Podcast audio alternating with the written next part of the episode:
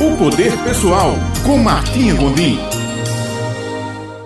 Olá, bom dia, Ivina Souto. Bom dia, Ulisses Barbosa. Bom dia, caro ouvinte. Estamos aqui mais uma semana falando sobre o poder pessoal. É, hoje a gente está começando o mês de outubro e entrando no último trimestre do nosso ano de 2019. Certamente muitos aqui que ouvem fizeram, assim como eu, muitas promessas e decisões em dezembro do ano passado. E muitas dessas decisões, dessas resoluções, algumas foram implementadas, outras foram esquecidas.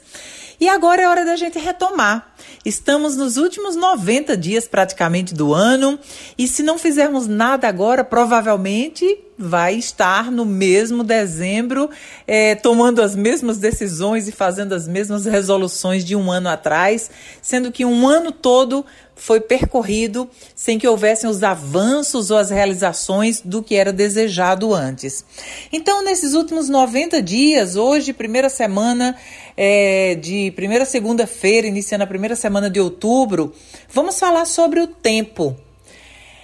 É, muitas pessoas ficam presas no passado. Muitas pessoas olham o passado e carregam uma vida inteira com o efeito retrovisor.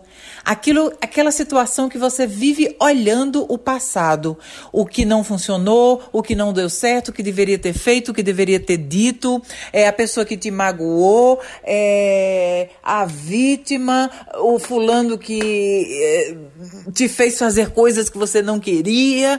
E você insiste em ficar olhando para o passado.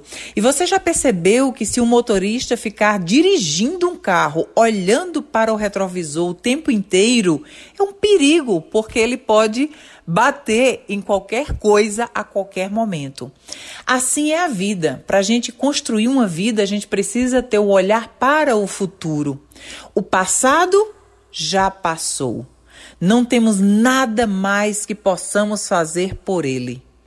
Não temos como mudar o passado. A única coisa que o passado nos serve é como lição, é de aprendizado para não repetirmos mais os erros ou os equívocos ou as decisões que tomamos anteriormente. O futuro não existe. O futuro é uma página em branco. O futuro é algo totalmente a ser construído, a ser desvendado, onde você é o arquiteto do seu futuro. Você é o escritor do livro das próximas páginas que vão acontecer na sua vida, do seu futuro. Então, o que é que a gente tem que se concentrar agora? muito simples, no presente. Somente através das decisões que você toma agora, dos pensamentos que você tem, das decisões e das ações que você tem agora no presente, dia a dia, ganhando a si mesmo, dia a dia, é que vai modificar o futuro, é que vai construir o futuro. Então, primeiro, entender o futuro como que é totalmente a ser desvendado e entender que você pode desvendar esse futuro, construir esse futuro a partir de primeiro saber o que se quer viver para o futuro, qual seria a sua vida ideal para o futuro e segundo, tomar as decisões e as ações agora no presente que vão fazer com que esse futuro seja construído da maneira que você deseja. Então eu desejo para você uma semana abençoada, um último trimestre do ano com foco, atenção, policiamento no que pensa e decisões assertivas com ações produtivas em direção à realização dos seus sonhos. Um beijo grande e até a próxima segunda-feira.